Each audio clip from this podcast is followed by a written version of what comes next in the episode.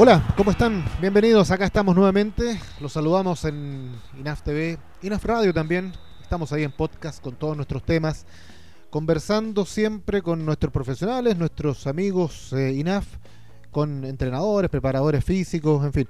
Y, un conocedor, amigo de la casa, eh, ya habíamos tenido la oportunidad de hablar con él, y nos pareció atingente invitarlo a esta conversación con este tema que parecía hasta hace un tiempo, hace un año, tan utópico, ¿no? Tan, tan eh, inalcanzable.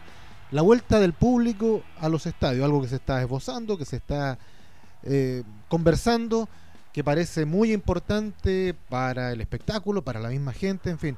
Tenemos a, Gabriel Vera en, en, línea, para ya lo tenemos ahí, para primero agradecerle la invitación que haya tenido de aceptarnos y de conversar de este tema desde su mirada sociológica, pero también desde su, mirada de, entrenador, ahí también trabajando en, en Cobresal con los pequeños. Gracias, Gabriel, por, estar con nosotros y, bienvenido una vez más para conversar de, este tema. Que mm, parto preguntándote de inmediato cómo te tomó, pues cómo, lo, estás viendo, cómo estás analizando esta propuesta que se sigue analizando de la vuelta del público a los estadios. ¿Cómo estás?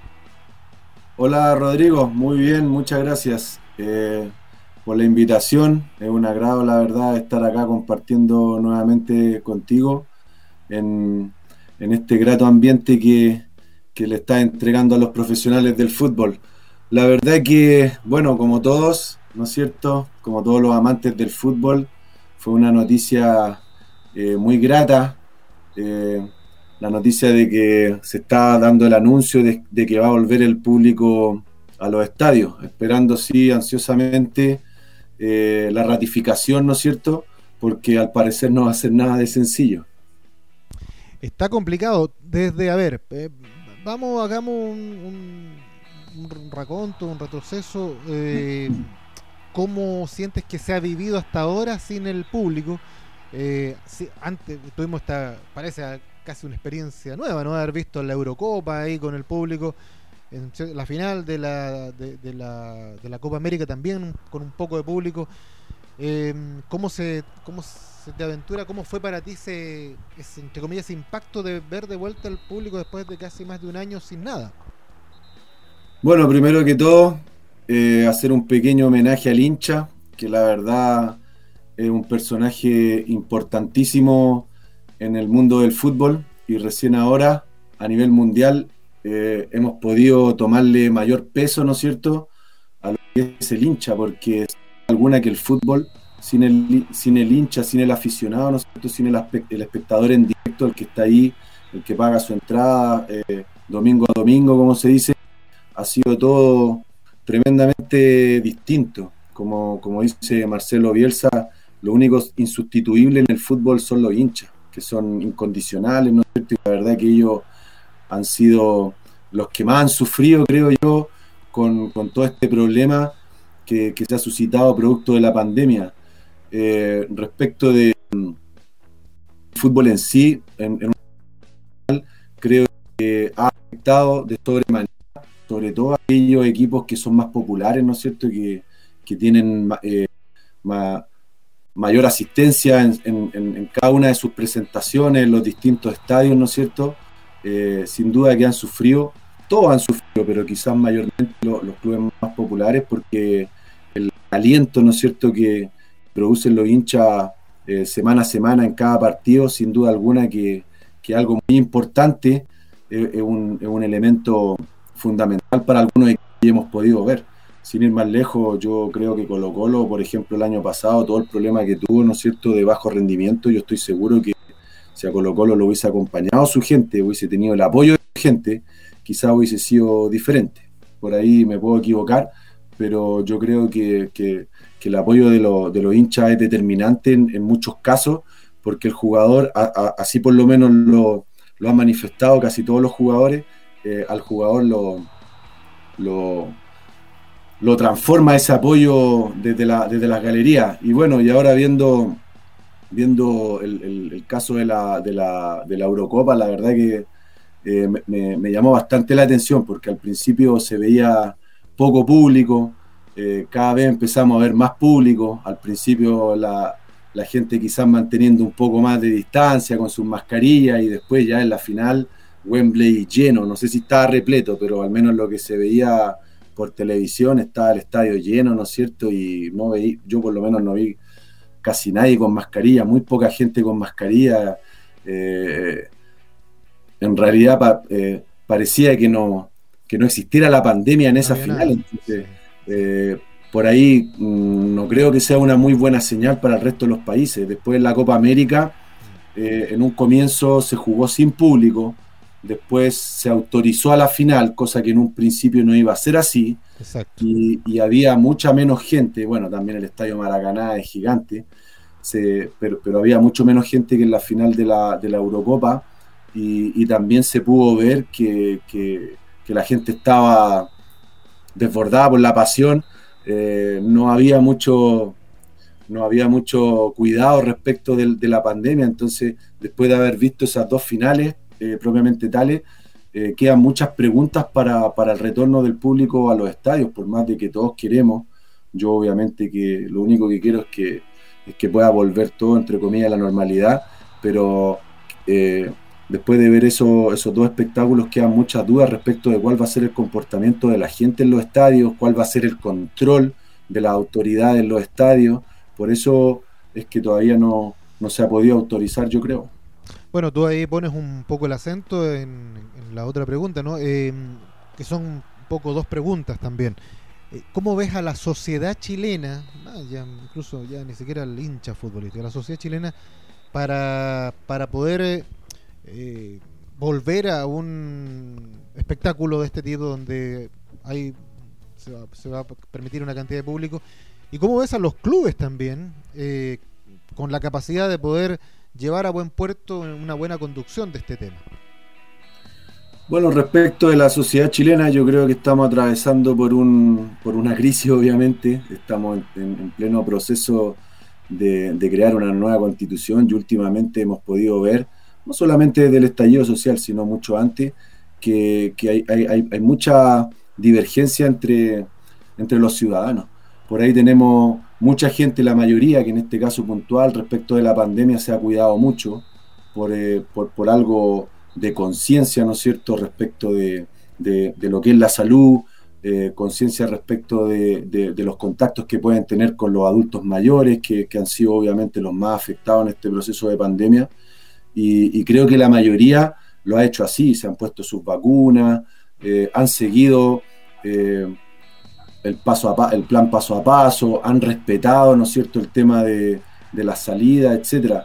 Pero en realidad le importa muy poco, es muy poco, eh, muy poco solidaria con, la gente que realmente está preocupada por este tema, que se ha cuidado, y, sobre todo lo hemos visto en, la población más joven, que quizá eh, ellos también, bueno, por algo eh, por algo que tiene que ver con la edad que, tienen también muchos deseos de salir, ¿no es cierto?, de, poder divertirse, de, poder interactuar con las demás personas y por ahí no, no tienen esta conciencia que, tiene la mayoría. Después, al tema de los clubes, eh, bueno, obviamente que los clubes eh, están todos en la misma situación, todos los hinchas de todos los clubes quieren volver y creo que que, esto que te mencionaba, ¿no es cierto? Esta, esta gente que, que ha mayor conciencia que otra, bueno, va a ser eh, bien divergente también en el, en el tema de, del retorno a los estadios. Vamos a tener distintos comportamientos y eso es lo que, es lo que preocupa un poco, que no, que no sabemos cómo va a reaccionar eh, la sociedad civil, en este caso el público de los estadios, eh, ante un eventual retorno. Pero tú también, también, mí también tocas un punto importante que es el tema de los jóvenes, ¿no? Los jóvenes que de repente están como un poco ajenos a esto, como que no se sienten muy comprometidos con el tema de la vacunación, eh, con el tema del uso de la mascarilla. Y se da la particularidad que principalmente las barras, que son las que concitan la mayor cantidad de aglomeraciones eh, de, personas juntas, son también muchos jóvenes. Eh, por ahí tal vez pasa la principal preocupación porque cuando hacemos un poco la distinción, hablemos de un público que va al estadio, que hay públicos que son de ciertos sectores que sabemos que a lo mejor van a cumplir un poco los protocolos. Sin embargo, hay sectores, partes, barra específicamente, eh, que ahí ya el tema parece ser un poco más difícil de controlar a tu juicio. Sí, la verdad que es un tema muy difícil de controlar. Eh, Chile ha cambiado enormemente, bueno, como todos los países a través del tiempo. Eh, el tema de, la asistencia a los estadios también, también. Eh, mi papá me comentaba que él en los años 60 iban a ver los clásicos universitarios, estadio lleno en el Estadio Nacional, decía que iba con, amigos, 10, 15 amigos. A las 10 de la noche. Pedían una java de cerveza, se la tomaban viendo el partido y a nadie se le ocurría tirar una botella a la cancha después devolvían esa jada de cerveza, ¿no es cierto?, con, con, la botella donde corresponde, pero era, eran, eran otros tiempos, obviamente que, eso hoy en día eh, es imposible que, sea de esa forma. Eh, creo que también eh, hay, hay, deudas pendientes por parte de, Estadio Seguro, que es una organización que no tiene mucho tiempo, muchos años de vida y que también ha sido muy cuestionada por todo el tema de, de los ingresos, los accesos a los estadios. Entonces se conjugan, por una parte, las autoridades nacionales, ¿no es cierto?, que, principalmente en este caso está tomando la rienda la ministra del Deporte, Cecilia Pérez, eh, pero ella también depende del Ministerio de Salud y por otra parte eh, la NFP, en este caso que es el ente rector del fútbol chileno y que está representada también a través de los clubes. Yo, yo por lo que he podido ver y, y la noticia que vi el lunes pasado, ayer, que no están de acuerdo los clubes, ¿no es cierto?, con, asumir los costos que tiene este retorno al estadio. Mm. Porque los clubes de partida ven eh, un tema económico y operativo, en el sentido de que van a tener que controlar el acceso, van a tener que sanitizar, van a tener que tener gente que, que pueda tomar la temperatura, es decir, van a tener que invertir eh, en todos los protocolos que para ellos yo creo lo ven más como un gasto que como una inversión, porque en estricto rigor es un gasto, eh, y tampoco saben cómo van a reaccionar sus hinchas. En el sentido de que no saben si su equipo va a hacer un gol, ellos van a estar de local, su equipo va a hacer un gol, se van a abrazar, se van a sacar la mascarilla, los van a enfocar, van a estar todas las cámaras, las miradas puestas ahí y, y, no están dispuestos a asumir ese, ese costo. Además, también está el problema de, los aforos. Eh, tengo entendido que, la, primera propuesta que, dieron desde el gobierno es una propuesta que desde los aforos es inviable en el sentido de que las comunas que estén en fase 3 o de preparación van a poder tener un aforo máximo de mil personas, pero tienen que estar eh, separadas por 8 metros cuadrados. Entonces empezaron a sacar las cuentas matemáticas y, y va a ser imposible que haya mil personas por un tema de espacio. Entonces, después van a tener que discriminar a quienes les van a dar la entrada. Entonces, es todo un lío porque, imagínate, pues, si, ¿a quién se las dan? A, los, abonados, a los socios, mm. eh, va a quedar gente afuera, eh, van a haber demandas colectivas en el CERNAC, lo más probable, y otro costo que los clubes tampoco están dispuestos a asumir. Lo otro, claro, se habla de aforo, ¿es el aforo original del estadio o el aforo que, se dictamina o que se, se decreta por parte de Estadio Seguro? Según la información, la última información que se entregó es que eh, para, para comunas, porque esto tiene que ver con la comuna donde está ubicado el estadio, que, en fase 3, eh, el aforo máximo es de mil personas. Mm. Y para comunas que estén en fase 4 es de 5.000 personas. En el caso de las comunas de fase 3, me parece que son 8 metros cuadrados. Exacto, 8 metros cuadrados por persona. Y en el caso de las comunas que estén en fase 4, son 6 metros cuadrados pero de todas maneras no se alcanza. Se hizo un cálculo el Monumental, alcanzarían a entrar como 500 personas, una cosa así, en fase 3 y en fase 4 como 1500. Y, y el gobierno pensaba en un aforo de 5000. Entonces, por ahí creo que son temas que van a tener que ajustar. Yo creo que todo esto lo están haciendo, en el fondo, todos estos anuncios lo están haciendo de manera preliminar, mm. porque obviamente. el terreno. Exactamente, obviamente va a ser imposible lanzar todo esto de la noche a la mañana y, creo que hace tiempo ya que se está trabajando en esto y esperemos que, se puedan hacer los ajustes eh, necesarios, respectivos para poder eh, retornar de manera segura, porque imagínate tú, eh, llega a pasar algo, llega a ocurrir algo, se llega a demostrar que, hubo un brote de COVID en, un estadio, mm. peligran todos los estadios. No, está, está complicado tomarlo de todos los puntos que, se analiza, porque es un tema complejo, serio, difícil, porque es como aprender a caminar, ¿no? Esto es, en, esa, en, esa fase, en esa fase estamos, eh, aprendiendo a, dar los primeros pasos nuevamente después de que corríamos la maratón completa, pero eh, es el proceso que, va a costar mucho, que a juicio tuyo, de acuerdo a la experiencia que, has vivido, que estás viendo, que lo puedes sondear con, el comportamiento social, afortunadamente están bajando los casos, eh, ¿lo ves viable que se materialice este año o tú desde la sensatez tal vez o de tu opinión lo postergarías derechamente de plano para el otro? La verdad que es una pregunta difícil y sería irresponsable de mi parte decir que estamos preparados hoy en día, eh, pero tampoco creo que, sea algo muy lejano. Nosotros siempre acá en Sudamérica estamos reaccionando un tiempo después que en Europa, y ya en Europa eh, han, habido señales, ¿no es cierto?, que, es lo que tú comentabas respecto de la final de la Eurocopa, después sucedió acá en la final de la Copa América. Entonces, eh, yo creo que, soy el, no soy la persona indicada como para decir si se puede o no se puede quiero ser responsable en eso. Ahora, mi opinión personal, creo que el hecho de que se estén reuniendo, ¿no es cierto?, distintas autoridades para tratar este tema desde hace un tiempo, creo que es una buena señal. Y también veo con, buenos ojos el hecho de que eh, sean sensatos al momento de dar el, vamos a la vuelta a los estadios, porque no es una decisión fácil de tomar, eh, también es un tema político, ojo con eso, porque el otro día estaba leyendo que don Pablo Hoffman, dirigente de O'Higgins, decía eso, que, a lo mejor este anuncio tiene, tiene, tiene un trasfondo político en el sentido de que eh, pudieran pudiera haber algo detrás, ¿no es cierto? Él señalaba que a lo mejor querían dejar en evidencia el mal manejo que tienen los dirigentes del fútbol chileno, así lo leí yo literalmente en la tercera.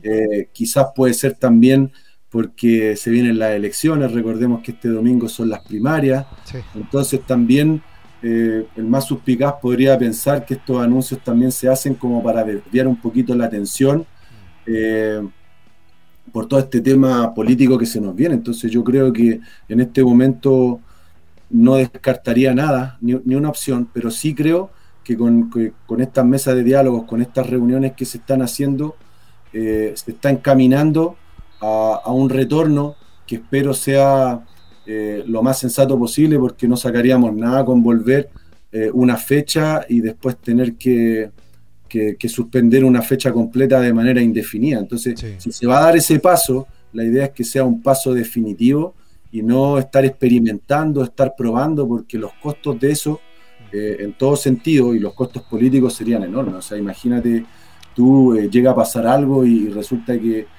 eh, que a la escoba, ¿no es cierto? Como se dice, eh, brotes por aquí, por allá, eso va a costar eh, más de algún cargo político también. Sí, es cierto eso. ahora, desde tu mirada de la sociedad sociológica, ¿cómo sientes que está actualmente nuestro país afrontando este tema de ya, bueno, mucha la, región metropolitana o la olla central acá, gran parte del país, saliendo de, la, de las fases de cuarentena?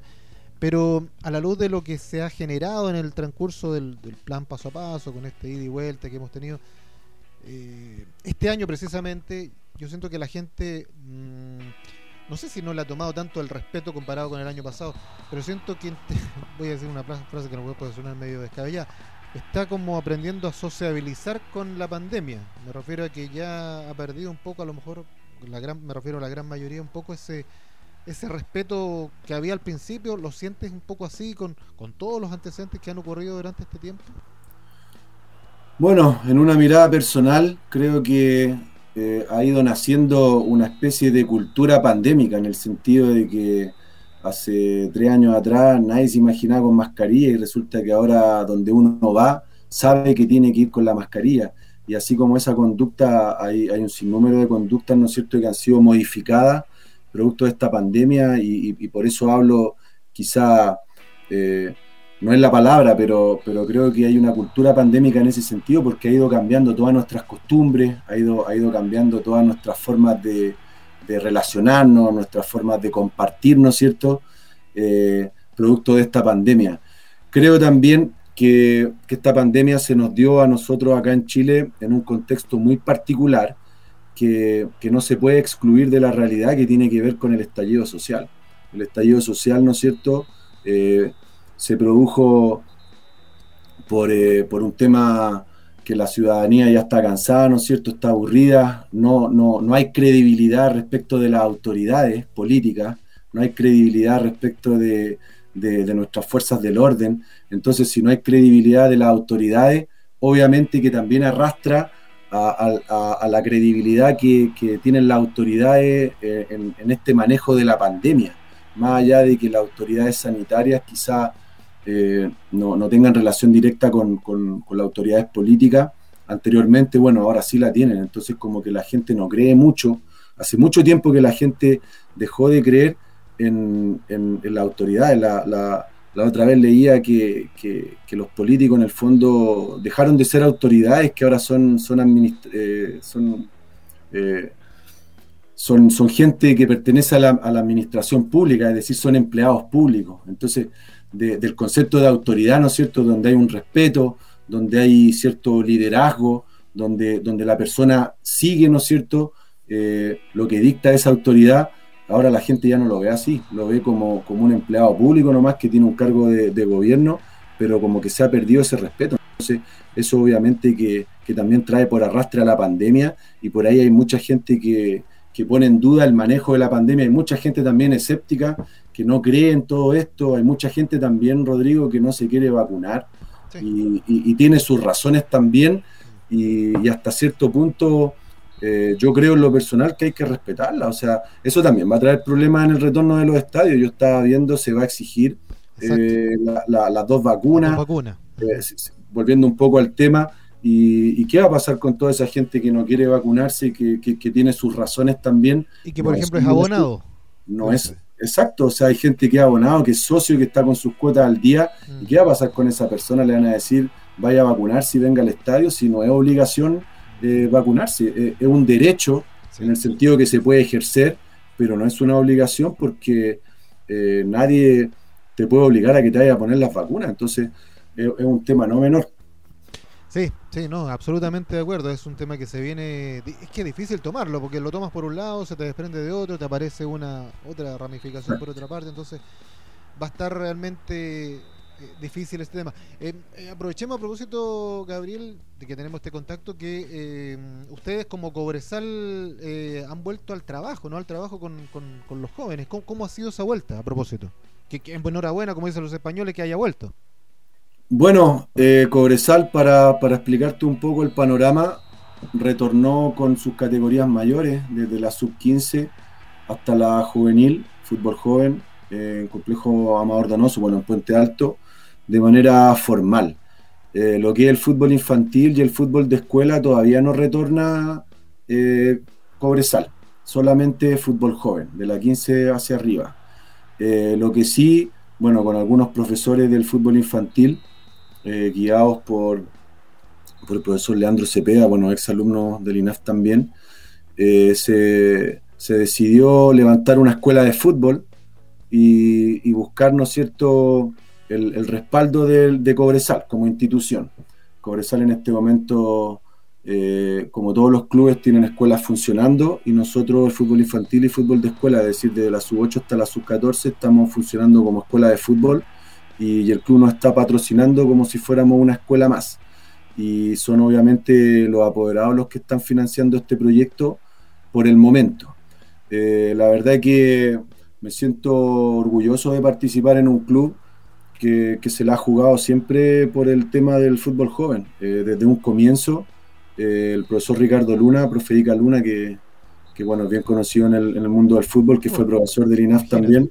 Él, él ha estado muy preocupado de, nosotros, en lo personal, de los chicos, y ha buscado muchas formas de que podamos regresar, pero el tema del campeonato en FP es determinante también, porque los contratos se hacen por campeonato, entonces ha sido todo un lío, pero por lo menos hemos tenido la posibilidad de, crear esta escuela que se llama Templo Minero, estamos ubicados en la comuna Puente Alto, eh, para poder eh, trabajar con nuestros chicos, para poder abrir las puertas también a la comunidad y todo bajo, bajo estrictos protocolos sanitarios, es decir, eh, en el complejo que estamos, estamos ok con el tema de los aforos, se está haciendo PCR, qué sé yo, se está cumpliendo con, todo lo que se pide eh, y los apoderados también ahí se han portado muy bien. Y las categorías más grandes, bueno, ellos eh, eh, ha sido distinto el trabajo, yo no, no, he podido estar in situ ahí, pero, pero me consta que, están trabajando de manera muy seria, pensando en los chicos, pensando en, las generaciones que, no queremos que se pierdan, porque inevitablemente con dos años eh, de pérdida de fútbol joven, lo cual me parece lamentable, creo que Creo que el tema de los chicos de fútbol joven es más importante que el retorno al público a los estadios, con todo el respeto que me merecen los hinchas. Buen punto creo que creo que, lo, que, el, que, el, daño que se le está haciendo a los muchachos mm. eh, puede llegar a ser irreparable. Yo converso con muchos chicos que están en esa categoría, entre la 17, 18, 19, que, que, ha sido muy duro para ellos, porque quizá un niño que tiene 10, 11 años después va a poder recuperar, pero ese chico en particular va a ser muy duro. Eh, por lo tanto, me parece, me parece muy, muy mal eh, que no se estén tomando medidas, ¿no es cierto? Que no se estén haciendo esfuerzos por, retornar fútbol joven, porque creo que es un tema de voluntad. Si bien es complicado, yo sé que no es fácil, eh, podrían, podrían hacerse mayores esfuerzos para que eso vuelva, pero bueno, tengo entendido que ya, ya tuviste una, una charla respecto a, al, retorno del fútbol joven. Igual quería dar mi, opinión personal. No, absolutamente. Creo que es un daño enorme el que se le está haciendo a, los muchachos, ni hablar de, todos los colegas que nos hemos visto afectados con, esta situación, que tenemos familia, ha sido muy duro, pero creo que eh, lo peor va, va, para esos jóvenes, ¿no es cierto?, que, que se les están eh, muriendo sus ilusiones. Y en ese sentido, para cerrar un poco con tu pregunta, creo que Cobresal está muy comprometido con esa causa. Fantástico, sí, lo habíamos tocado con Alan Moya, que, trabaja y que está ahí en Wonder, que, Wonder, y por eso queremos, yo quise destacarlo de Cobresal, porque me parece muy válido que aún en tiempos tan complejos, mm. los clubes piensan en aquellos que muchos muchos nos olvidamos, el, fútbol joven es tan importante, yo concuerdo absolutamente contigo, concuerdo con, con Alan, lo que hablábamos ahí, que veíamos con estupor que los jóvenes están perdiendo, están perdiendo la vida en términos metafóricos de, de, su eh, de, lo que ellos estaban aspirando, su sueño. Se está viendo totalmente muerto por, por esta decisión que yo también comparto que debió haberse tomado, así como se hizo el fútbol femenino, eh, se tuvo que haber tomado también el fútbol joven, porque después llegamos al punto en que nos encontramos que no tenemos a dónde echar mano porque y lo vamos a perder, vamos a perder con los sub-19, con los sub-18, con aquellos que tienen que dar ese salto y que no lo han podido dar. Entonces, por eso es absolutamente atendible lo que tú me señalas y yo te encuentro y apoyo absolutamente la gestión. Me parece que ha habido ha habido un poco falta de compromiso de, la NFP con respecto a darle el, matiz o darle alguna chance al fútbol joven de, de, volver de alguna forma. A lo mejor se han hecho trabajos, pero no lo suficiente por la importancia que tiene. Así que eh, concuerdo y apoyo absolutamente lo, que y suscribo lo que tú dices, al igual como otros profesores de otros equipos que se han visto ahí al margen del trabajo, lamentablemente, con los jóvenes. Em, estimado Gabriel, solamente agradecerte que hayas tenido esta conversación, que nos haya dado tu punto de vista, que hayamos conocido también tu visión de, esta posible vuelta al fútbol, del trabajo que estás haciendo en Cobresal. Saludo a todos los que están allá, al profe Carlos Navarro también, que está también siempre ahí dispuesto y ya no conversar con nosotros y a todos los que integran eh, el equipo del norte que, y agradecerles y, felicitarlo por esta, esta vuelta al trabajo, aún en las condiciones que se está eh, llevando el país actualmente. ¿Ya? Bueno, lo agradecido soy yo, Rodrigo. La verdad que es un agrado siempre estar compartiendo acá contigo en tu programa. Eh, son temas eh, que a veces pueden parecer poco relevantes para, la, gran industria del fútbol, mm. para los, que, para los que estamos acá, para los que vivimos el fútbol, para los que somos apasionados, sabemos que, son temas centrales. Eso de que ni siquiera tocamos el tema del fútbol amateur, donde también hay una deuda importantísima. Yo no puedo entender todavía cómo pueden abrir los malls para que la gente vaya a comprar, vaya a consumir mm. y, y no se puede hacer deporte en las canchas. O sea, a mí me parece totalmente brutal porque sabemos que el deporte contribuye eh, en gran medida, en un gran porcentaje a la salud mental, que es algo que también está eh, un tema pendiente en nuestro país. Entonces, todo lo que es el fútbol amateur, todo lo que es el fútbol formativo, como no está dentro de la lógica del mercado, mm. pareciera ser que no es importante. Entonces, solamente se habla eh, de lo que es primera A, primera B, ni hablar también de lo que es segunda división, que es una categoría que está postergada, y ni hablar de lo que es la, la tercera A, la tercera B, que también ha sido postergada por, por, porque seguramente como no es algo que genere mucho, mucho ingreso económico, muchos réditos económicos, se ha ido postergando, pero las autoridades tienen que ver más allá, creo yo, eh, de, lo que, de lo que genera ingresos y, tienen que ver también las necesidades que tiene la gente. Absolutamente de acuerdo, sí. sí, sí. O sea, mira, para que vamos a entrar en detalle, estoy totalmente de acuerdo que el valor, el valor de la persona, de, la, de la calidad de vida, esa no tiene precio. Así que, y es lo que ha perdido mucha gente, por ejemplo, con el fútbol amateur. Ha perdido calidad de vida. Gente que no ha podido entrenar, correr por los parques, ha perdido calidad de vida. Y esa calidad de vida, y esa vida, no tiene precio. Lamentablemente se le trata de estratificar con un precio. Pero es imposible. Y ahí falta, lógicamente, me parece que había una miopía tremenda de visión por parte de las autoridades de todos los, de todos lados para ver más allá, lógicamente, esto, tal como tú lo señalas. Pero bueno, nosotros estamos aquí un poco para, como dices tú, entregar temas que ojalá a la gente le interesen y que sean ahí tocados y analizados, y por eso te invitamos a ti. Un gran abrazo, Gabriel. Cuídate, que te vaya muy bien. Gracias, Rodrigo. Abrazo grande y éxito en todo. Igualmente, y gracias a todos ustedes. Siempre estamos aquí para acompañarlos con temas interesantes. Ya la próxima semana, además, se nos vienen las chicas ahí del, en, el, en los Juegos Olímpicos, así que ahí vamos a estar.